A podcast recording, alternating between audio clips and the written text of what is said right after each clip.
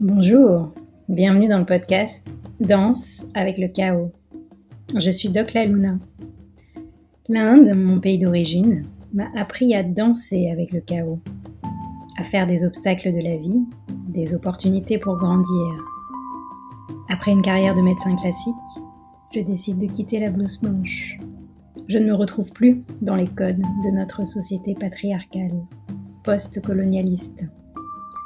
Les sujets qui me passionnent, se réapproprier les sagesses de son corps, de ses sens, de ses cycles, écouter les messages de son âme, incarner sa mission de vie et sa puissance, contribuer à partir d'un espace de guérison et d'alignement, être au service de la vie, déployer sa vision intégrative, incarner sa spiritualité dans ce monde. Ce sont des sujets que j'explore au quotidien avec les femmes de mon école, la Tribe Empowering School. Ce podcast pour moi, c'est un rendez-vous avec mon âme et avec toutes les âmes qui souhaiteront partager un espace de reconnexion, de célébration, malgré nos doutes et les temps incertains que nous traversons. Je vous propose de transformer le chaos qui fait peur en chaos créateur. Namasté.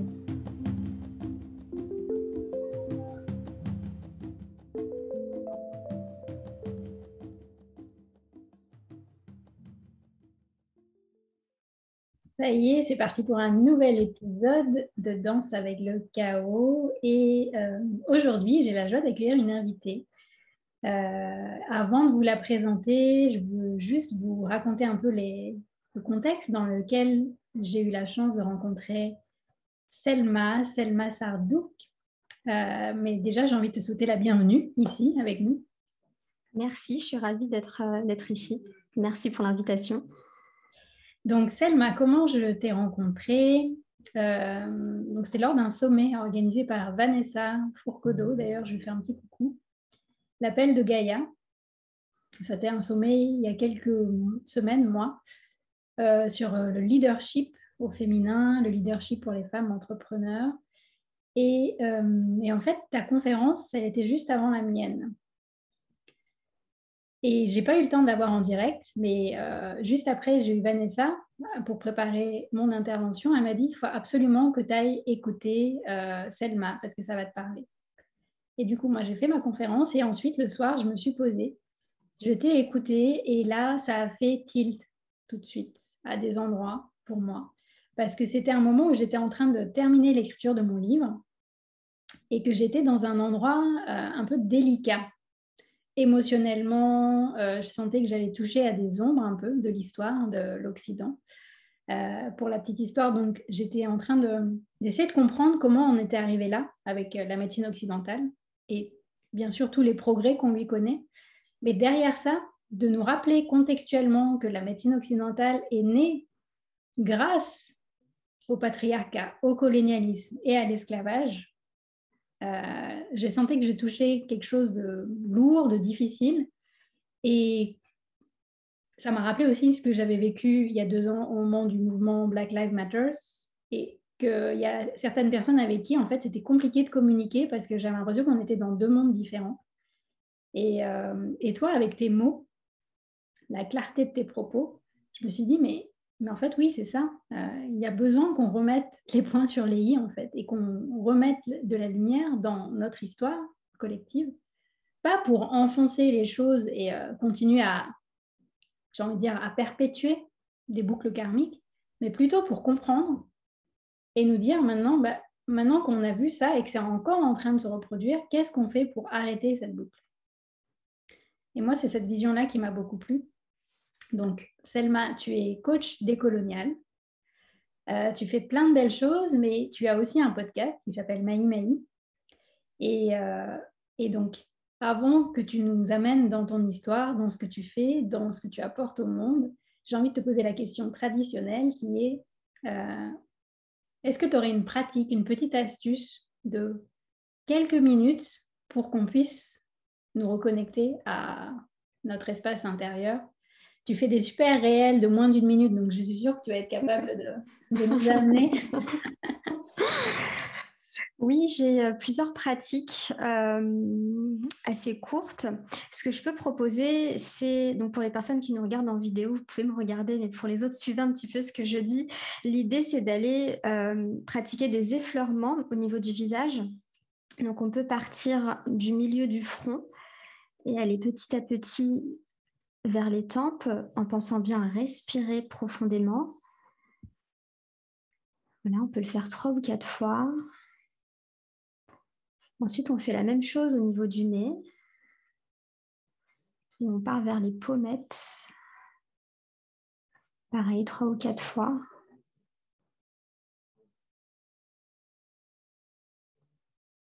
Et puis, on fait pareil en partant du menton on remonte au niveau de la mâchoire pour aller vers les oreilles en effleurant doucement.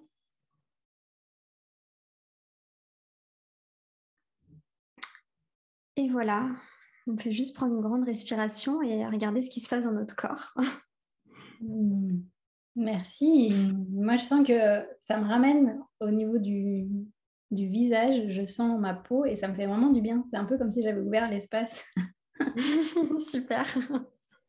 Surtout quand on, est beaucoup devant les écrans et ça, on a pris l'habitude de faire notamment ces deux dernières années. Donc, merci beaucoup. Pour, euh, Avec plaisir. Oui, c'est un petit lifting naturel. Ça.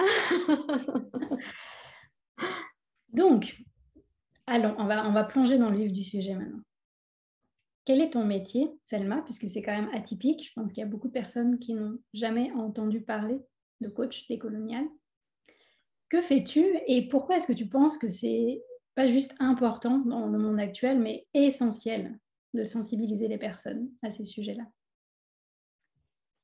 Alors, je suis coach décolonial. Euh, ça ne parle pas forcément à tout le monde parce que c'est le terme que j'ai trouvé pour euh, parler de mon activité. Et euh, concrètement, mon métier consiste à créer des espaces de déconstruction et de guérison collective.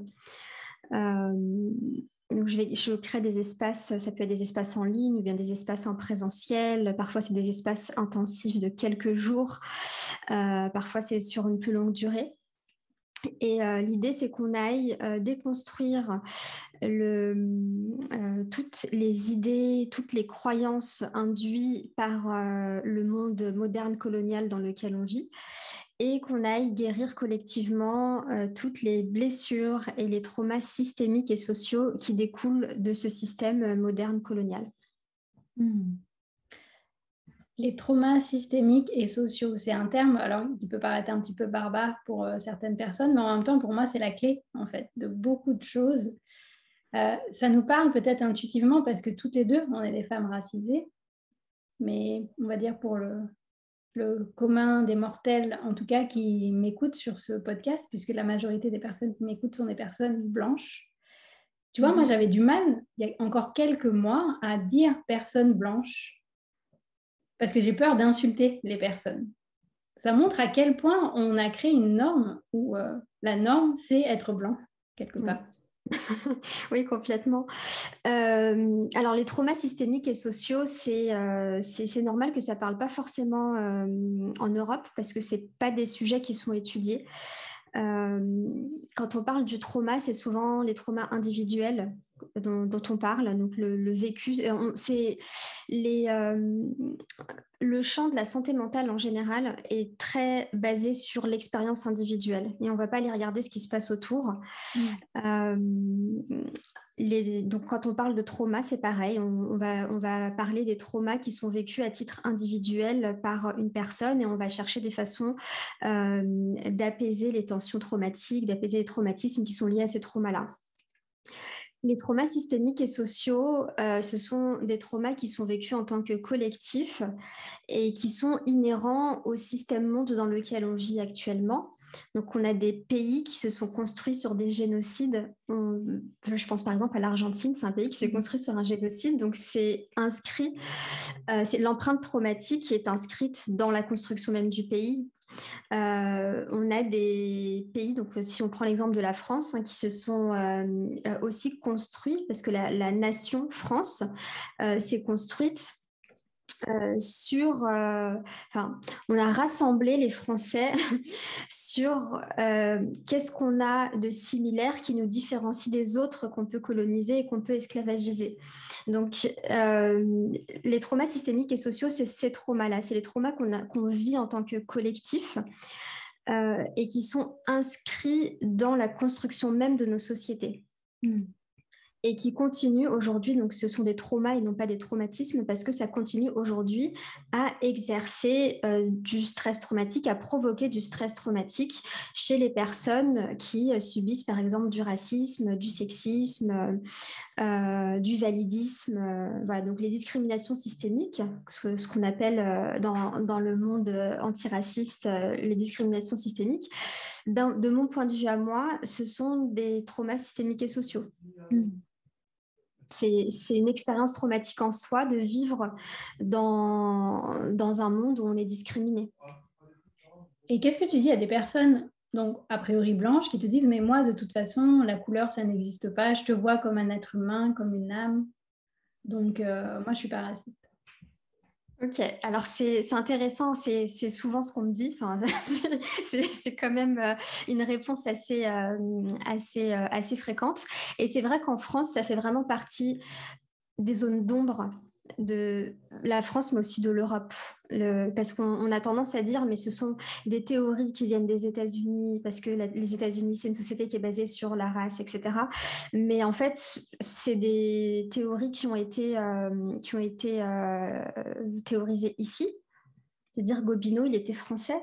c'est pas c'est pas euh, voilà c'est pas ailleurs c'est ici que ça a été théorisé c'est je pense que c'est difficile pour les personnes blanches de parler de ces sujets et d'accepter que ça existe justement parce que ça fait partie des zones d'ombre et que par définition, les zones d'ombre, ce sont les zones qu'on ne veut pas voir de soi-même.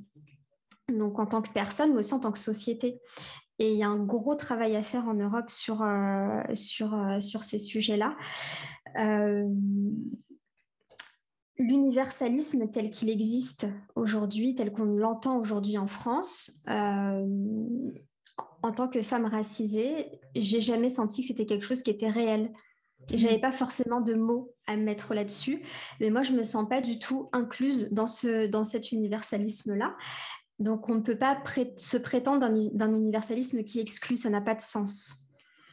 Et euh, voilà, du coup, moi, je, je, t'avouerai que je ne suis pas vraiment dans, dans la discussion avec des personnes qui n'ont pas forcément envie de parler de ça ou qui n'ont pas forcément envie de voir. Moi, je suis plus pour, euh, bah, si on a envie, si tu as envie d'en discuter, si tu as envie de creuser le sujet, et eh ben ok, la porte est ouverte, mais après, je ne vais pas me fatiguer à, euh, à aller débattre sur, euh, sur des choses qui, pour la majorité des personnes racisées, font sens et euh, on, le sait et on se on n'a pas besoin forcément de se le dire on se comprend sur certaines mm. choses euh, voilà je pense que c'est important de décentrer nos discours et de décentrer ce qu'on fait justement des personnes blanches et de pas se dire euh, je fais ça pour que les personnes blanches comprennent c'est mm. voilà moi je, pars plus du principe que quand je propose quelque chose euh, je propose à la personne la plus minorisée qui puisse, euh, euh, voilà, si je propose un espace, par exemple, je vais penser à une personne avec toutes ces intersectionnalités, donc une, personne, peut-être une femme racisée, peut-être handicapée, voilà, je, vais vraiment essayer de penser à la personne la plus minorisée qui est dans la pièce. Puis mmh. après, si les autres veulent, veulent rejoindre le train, ok. Sinon, je me fatigue pas plus que ça. Ouais, tu as bien raison de ne pas être dans l'énergie de convaincre parce que du coup, c'est encore donner finalement de la, du pouvoir à ce système. Complètement. Hmm. Ouais, il y a plein de questions qui me viennent comme ça et euh, c'est parce que pour moi, une fois qu'on je me suis autorisée à me poser avec et à me dire mais oui, c'est ça aussi. Euh, ça me permet d'être plus à l'aise aussi dans des endroits où bah, j'avais un peu de mal. Et euh, pour donner un exemple, comme tu disais, entre racisés, on se comprend. Bah, par exemple, un truc que quelqu'un de blanc ne s'est jamais posé la question, sauf peut-être depuis deux ans qu'on doit sortir avec une auto-attestation. Mais pour moi, c'était normal, petite, de devoir sortir avec ma carte d'identité. Parce que mes parents m'ont toujours dit attention, si tu ne prends pas ta carte d'identité, ah, tu risques d'avoir des problèmes, tu vas aller à la police. Et quand j'en discute avec, euh, avec mon chéri, qui est blanc, en fait, pour lui, ça n'a pas de sens. Il n'a jamais eu besoin de sortir avec sa carte d'identité, en tout cas quand il est en France ou en Guadeloupe. Euh, et, euh, et, ça, c'est un exemple tout banal, mais ça montre que, en fait, non, quand tu as la peau d'une couleur différente, ta vie est différente. Oui, ça fait partie de ces petits exemples euh, qui permettent déjà d'ouvrir peut-être un espace, en tout cas pour les personnes qui, sont curieuses, parce que comme tu dis, et moi aussi c'est ce que j'essaye de, sensibiliser ma communauté, parce qu'il y a beaucoup de femmes qui sont entrepreneurs dans le milieu du bien-être et voilà, qui vont euh, se former en Inde ou dans d'autres pays. Et, je dis bravo euh, d'être dans cette ouverture d'esprit, de s'intéresser à d'autres cultures. Et moi-même, je pense que dans l'un de nos premiers échanges, je t'avais dit, moi, c'est grâce à des personnes occidentales qui sont allées en Inde, qui se sont appropriées des savoirs de mes ancêtres et qui les ont plus adaptés à un monde moderne, que j'ai pu, moi, re-rentrer dans ces traditions ancestrales, là où dans ma famille, c'était trop rigide. Mmh. Donc, quelque part, merci, mais vas-y, tu veux Oui, du coup, c'est intéressant parce que c'est, euh, enfin, moi, je trouve que c'est vraiment l'illustration de la problématique sur l'appropriation culturelle dans, dans, nos métiers de l'accompagnement. Bah, c'est exactement ça, c'est que des personnes dont c'est la culture ne pratiquent plus parce que pendant la colonisation, on leur a interdit, parce que c'est ce qui s'est passé, enfin, concrètement, si on a arrêté d'utiliser certaines pratiques, c'est parce que c'était perçu comme, euh, dans certains cas, de la sorcellerie, dans d'autres cas, c'était euh, euh, perçu. Enfin, il, il, a fallu pour pouvoir prétendre à être accepté par les colons de se délester de certaines choses euh, culturelles qui étaient considérées comme barbares. Donc il y a un clivage civilisation-barbarie qui est, qui est encore existant d'ailleurs aujourd'hui. Et du coup, c'est intéressant de voir à quel point on a dû désinvestir nos espaces, nos pratiques et ensuite, parfois, on peut les redécouvrir parce qu'il y a des personnes blanches qui, euh, qui, euh, qui se forment à ces pratiques-là. Et puis tout d'un coup, c'est génial. C'est-à-dire que dès qu'il y, dès qu'il y a des personnes blanches qui, se, qui découvrent et qui, euh, qui, qui, bah, qui commencent à se faire de l'argent dessus, on va dire les choses clairement, tout de suite, et bah, ça devient quelque chose de génial. Et puis, c'est, super. C'est à la mode à la mode. arrive en entreprise. Et là, j'ai envie de dire, autant être cash, c'est la méditation de pleine conscience. Pour moi, c'est un bel Exactement. Ouais, c'est le meilleur exemple pour moi parce que euh, du coup, il y a vraiment le truc de, de la méditation de pleine conscience. C'est la seule méditation valable aujourd'hui hmm. scientifiquement. Et euh, bah, pourtant, c'est de la méditation bouddhiste qui a été vidée de son essence spirituelle.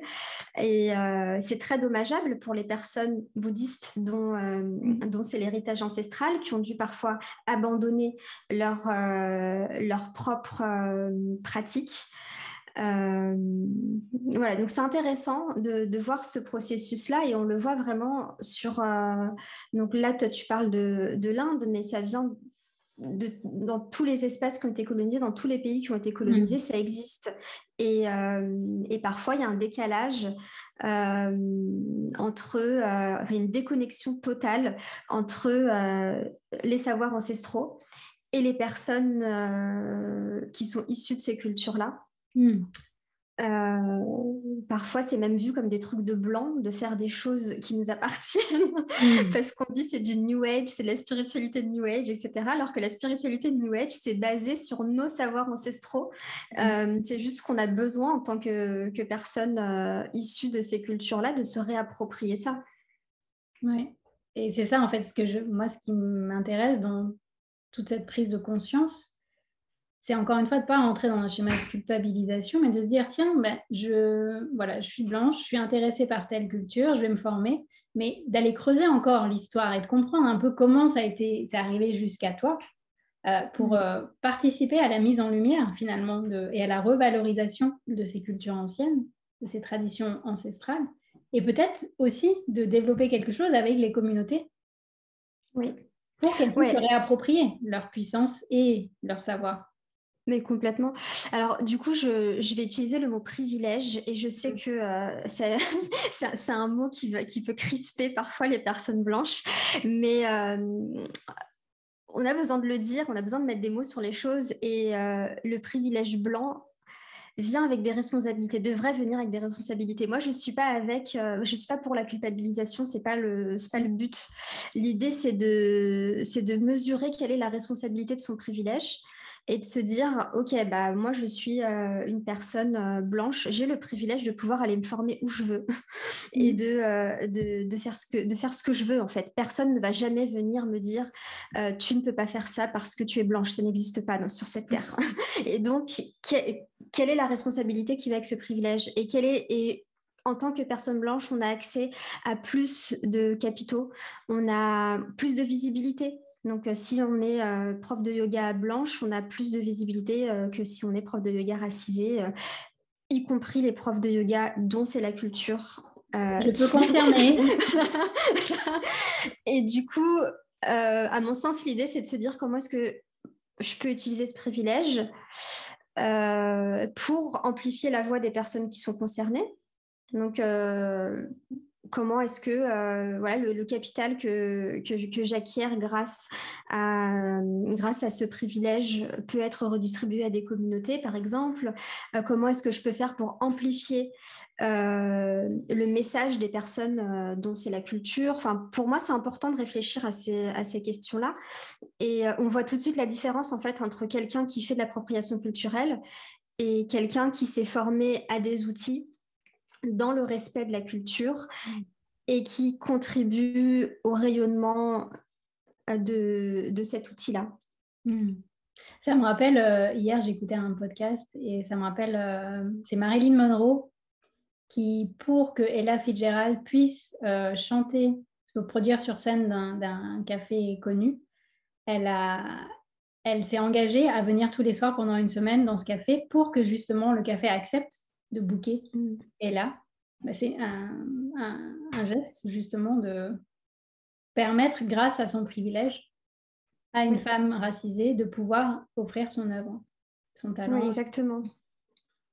Oui, c'est un bel exemple de ce qu'est être allié à, aux personnes racisées, là, pour le coup, aux femmes racisées. Et donc, dans mon livre, ce sujet-là de la décolonialisation de nos corps est abordé. Et d'ailleurs, du coup, je m'inspire beaucoup de deux de tes émissions euh, euh, de ton podcast et aussi de ce que tu avais partagé lors du sommet sur le leadership euh, des femmes entrepreneurs. parce qu'en fait, ça, on ne le sait pas aussi, que nos corps de femmes, que certains progrès de la médecine, et notamment de la médecine obstétricale et gynécologique, ben, les premiers essais, j'ai envie de dire, ils ont été faits chez des femmes esclaves, mm. sans anesthésie, sans, euh, et que et qu'en fait aujourd'hui, on, doit ces progrès aussi à une forme de torture d'un groupe de personnes. Et pour moi, il y a aussi des mémoires qui restent, des mémoires invisibles chez les mm-hmm. descendants, descendantes de ces personnes qui étaient torturées. Et, euh, et pour moi, c'est essentiel de mettre ça en lumière tu interviews des personnes sur ces sujets-là aussi. Oui. Ouais, du coup, la, naissance de la médecine moderne euh, en général, c'est pas uniquement la gynécologie, mais c'est vrai que c'est un très bon exemple, la gynécologie, euh, parce que euh, bah parce qu'on a torturé des femmes noires. qui étaient esclavagisées pour pouvoir voir à quoi ressemblait un utérus, par exemple. Et mmh. c'est Anne Favier, qui est naturopathe et qui travaille sur les questions de santé décoloniale, qui expliquait que, que les utérus, enfin les, les, illustrations d'utérus, c'est des utérus morts, tout simplement parce que c'est des utérus de personnes esclavagisées qui avaient été torturées et dont on a extrait l'utérus pour pouvoir les étudier. Quoi. Donc ça, ça, ça, ça a un, euh, poids sur la mémoire des personnes descendantes de ces personnes-là. Ça a aussi un poids sur notre mémoire collective en tant que euh, personnes euh, minorisées. Parce que alors là, on parle de, de, la gynécologie, mais la psychiatrie, c'est pareil. Il y, a plein de choses qui ont été testées sur, euh, sur, des personnes, euh, sur des personnes noires ou sur des personnes racisées dans les colonies. Euh, la pilule contraceptive, à la base, elle a été créée pour gérer la contraception des femmes noires et latinas aux États-Unis parce qu'on ne voulait pas qu'elles fassent d'enfants. Donc tout ça, c'est des choses qu'on a besoin de savoir, on a besoin de le mmh. comprendre. Et ça a un impact en effet autant sur les personnes qui sont descendantes de, de, ces personnes-là, mais aussi sur euh, les personnes qui sont descendantes des groupes dominants. C'est-à-dire qu'aujourd'hui, euh, quand, euh, quand on est...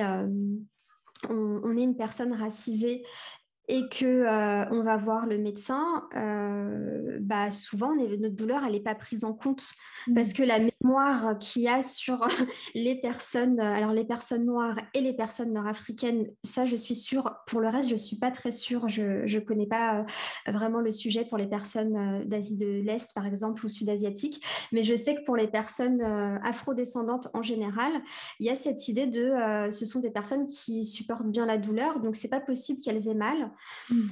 Ou euh, le syndrome méditerranéen, donc elle surjoue la douleur. Euh, c'est euh, des choses qui arrivent et, c'est dommageable parce qu'on ne se sent pas pris en compte, on ne se sent pas en sécurité. Et le, la sécurité, le lien sécure qu'on peut avoir avec les praticiens de santé, qu'on a ou non du coup, c'est super important dans la façon dont on va vivre le soin. Mmh. C'est-à-dire que si, euh, je, sais pas, je donne un exemple, si tu vas te faire retirer tes dents, tes, dents de sagesse et que tu n'es pas en confiance avec euh, ton dentiste parce qu'il t'a fait une remarque raciste, et eh ben, potentiellement, l'acte, il peut être traumatique parce que tu n'es pas en confiance et tu ne te sens pas en sécurité. Il y a des choses qui vont se rejouer à ce moment-là. Mmh. Donc, c'est super important de travailler là-dessus sur euh, la déconstruction des biais des professionnels de santé. Mm. Euh, pas uniquement, donc nous, on a besoin de guérison collective, effectivement, euh, mais, mais, on a aussi besoin de déconstruire des biais qui sont encore existants. C'est-à-dire que si aujourd'hui, on ne prend pas en compte la douleur des personnes, des personnes afrodescendantes en France, c'est qu'il y a une raison. Et c'est parce que la, la médecine s'est construite sur cette douleur-là. Mm. Oui, et puis ça, me rappelle aussi euh, tous ces diagnostics qu'on peut faire un peu psychosomatiques. Euh, parce qu'en fait, on ne prend pas en compte les traditions, les cultures de différents pays, notamment euh, toutes ces cultures qui sont très reliées à la nature, au cycle, aux saisons, et qui disent que voilà, tu ne peux pas être toujours en mode warrior, actif, hyperactif, et que du coup, il y a des temps de repos, de régénération. Bah, il y a des femmes qui portent encore ces mémoires-là en elles, et j'ai envie de dire, finalement, toute origine confondue, puisqu'on est, on est tous soumis au patriarcat finalement euh, mm-hmm. quand on regarde comme ça. Et du coup, se reposer, c'est un signe de, c'est un signe de faiblesse, de danger. Et, euh, et, c'est encore un autre exemple de comment notre médecine a été conditionnée. Et comment la science a été utilisée pour justifier ces différentes pratiques. Oui, complètement. Complètement. Après, voilà, la, la, science, euh, euh, moi, j'ai pas une posture où je dis, où je vais dire euh, la science c'est mal euh, ou la science c'est bien. Moi, je suis dans une posture où c'est pas du tout binaire. Pour moi, le monde n'est pas binaire. Tout est complexe et tout est multifactoriel et doit être vu dans sa complexité. donc, oui, la science a été, a été utilisée pour justifier la colonisation, pour justifier l'esclavage. Et euh, c'est un fait pour justifier la torture. Et c'est un fait. Et c'est important qu'on le dise et c'est important qu'on le, qu'on le comprenne et qu'on le prenne en compte. Parce que euh, quand on, on, est, enfin, aujourd'hui, quand on voit des, euh, des, dans des territoires qui sont encore colonisés, par exemple, la défiance envers, envers l'autorité de l'institution bah, la Guadeloupe, c'est un bon exemple. Hein. Par exemple, mais c'est tout à fait normal. Enfin, on ne peut pas demander euh, euh, à des personnes qu'on utilise, enfin, je n'ai pas d'autres mots en fait, mm. qu'on utilise encore aujourd'hui, qu'on a utilisé depuis que la Guadeloupe existe euh, et que, enfin, que existe entre guillemets, depuis que ça a été colonisé, depuis que, a, que des personnes y ont été esclavagisées. C'est encore des extractions de ressources, c'est encore de la déshumanisation. Et ça continue aujourd'hui, sauf qu'on ne dit pas les mêmes mots. Et c'est, euh, je pense que c'est ça qui est important de comprendre, c'est que le système, il a changé, oui. C'est-à-dire que maintenant, oui, il y a plus, euh, euh, il y a encore des territoires qui sont colonisés, mais il y a, pas mal de territoires qui ont pris leur indépendance officielle et qui sont aujourd'hui des États, des États libres et indépendants. Mais dans les faits, la colonialité, elle existe encore. Mmh. Dans les esprits des gens, la colonialité existe encore et dans les faits, la colonialité existe encore. Donc, quand on regarde la façon dont on, euh, euh, perçoit euh, les, autres, on peut y voir de la colonialité. Quand on, regarde comment on se perçoit nous-mêmes en tant que descendants de, personnes qui ont été colonisées, ben, on peut y percevoir de la colonialité. Et c'est en ça que c'est intéressant, c'est que le système a changé mais il s'est adapté. Donc aujourd'hui, il y a des mots qui sont différents, mais ça s'est juste adapté en fait. c'est toujours la même. Euh, la même domination, c'est toujours le même rapport de domination, c'est toujours la même pression qui est exercée. Et ça, je, parle du système monde, mais du coup, quand on revient euh, à des sociétés, euh, par exemple, si on parle uniquement de la France, si on parle uniquement de l'Europe, ou si on parle uniquement de l'Afrique du Nord, par exemple, eh ben, la colonialité, elle existe encore, même, même à ces niveaux-là. Donc il y a un sacré boulot encore. Hein. Et puis quand on commence à ouvrir le voile et que, enfin moi, je suis, encore une fois, ces deux dernières années, c'était pas facile en fait, parce que c'est, tu le sens viscéralement, toutes ces énergies, ces mémoires qui remontent et euh, souvent tu le découvres un peu seul, donc tu peux te sentir seul et te dire mais qu'est-ce qui se passe euh? et, et, en même temps, je pense que c'est un travail nécessaire et j'aimerais que tu nous partages par exemple un moment, malgré qu'il y ait de l'ombre, un moment magique que tu vis peut-être dans tes groupes ou quand tu accompagnes quelqu'un. Tu peux nous, tu peux nous dire qu'il y a aussi de la lumière dedans? Oui, il y a aussi de la lumière et je pense que euh, effectivement c'est important d'en parler. Euh, dans mes groupes, j'ai des groupes qui sont en non-mixité, des groupes qui sont, euh, qui sont mixtes, donc parfois en non-mixité racisée, parfois c'est mélangé même en termes de genre, etc. Voilà, j'ai des groupes assez différents, mais il y a toujours un moment, parce qu'on fait un travail de déconstruction d'abord, ensuite on, fait un travail de reconnexion à soi, euh, il y a toujours un moment où on sent euh, notre puissance intérieure, où là on se dit là, euh, c'est ça existe chez moi, en fait. Même si, euh, même si la société ne me le dit pas, même si la société ne le voit pas, même si je suis minorisée, j'ai quand même cette puissance intérieure et euh, je peux l'exprimer. C'est une partie de moi qui peut s'exprimer. Et c'est. Euh, dit comme ça, ça peut paraître très banal finalement, mais c'est hyper puissant en fait, ce, hmm. ce, ce moment-là où on bascule de, de, un peu du, de je ne sais, pas, sais pas trop comment, comment l'exprimer, de cet état où on est, euh, on est euh, en train de survivre et pas en mm. train de vivre, à cet état où on se dit, ah mais en fait, on a, on a du pouvoir, on a de la puissance et on peut euh, vivre, on a, on a, en tant que, on est des personnes et on est des êtres humains au même titre que les autres. Parce mmh. que ce qui se cache derrière euh, tout ça, c'est la déshumanisation des personnes euh, racisées, en fait. Et du coup, le fait de reprendre le pouvoir comme ça à chaque fois, c'est euh, assez puissant et c'est magique. Mmh, merci pour ce partage. Oui, tout à fait ce que tu, ce que tu dis dans ces espaces-là, dans ces espaces sacrés de sororité ou de fraternité, si c'est mixte. Et, ça demande aussi parfois des temps où on a besoin de se retrouver, entre guillemets, entre personnes racisées aussi. Pas par effet, euh, je veux pas te voir, mais par effet de, on se, on se reconnecte, on guérit déjà ensemble avant de nous ouvrir et de créer cette connexion fraternelle, quelle que soit, quelque part. Mais complètement. Alors du coup, c'est pas du tout la même intention pour moi quand j'ouvre des espaces. Donc j'ai des espaces qui sont en non-mixité. Donc euh, là, c'est de la non-mixité choisie. Euh, qui sont euh, uniquement entre, entre personnes racisées, peu importe le genre, par exemple, ou ça peut être uniquement entre femmes, mais il y a des femmes blanches et des femmes racisées. Alors en général, c'est ouvert aussi aux personnes non binaires, donc c'est c'est plus les personnes sexisées, comme on dit, ou les minorités de genre ça dépend de ce, dont on parle, ça dépend de, euh, de, de l'intention aussi que je mets dans l'espace. C'est-à-dire que si c'est un espace de guérison collective pour les femmes afrodescendantes, bah, c'est un espace de guérison collective pour les femmes afrodescendantes. Et là, il n'y aura pas de femmes blanches ni de femmes euh, asio-descendantes, par exemple, parce qu'on va vraiment travailler des choses qui sont en lien avec notre histoire de femmes afrodescendantes. Euh, c'est important d'avoir des espaces en non-mixité choisis parce qu'on a besoin d'espace où on est à 100% en sécurité, alors enfin, où on sent qu'on peut être à 100% soi-même. C'est surtout ça.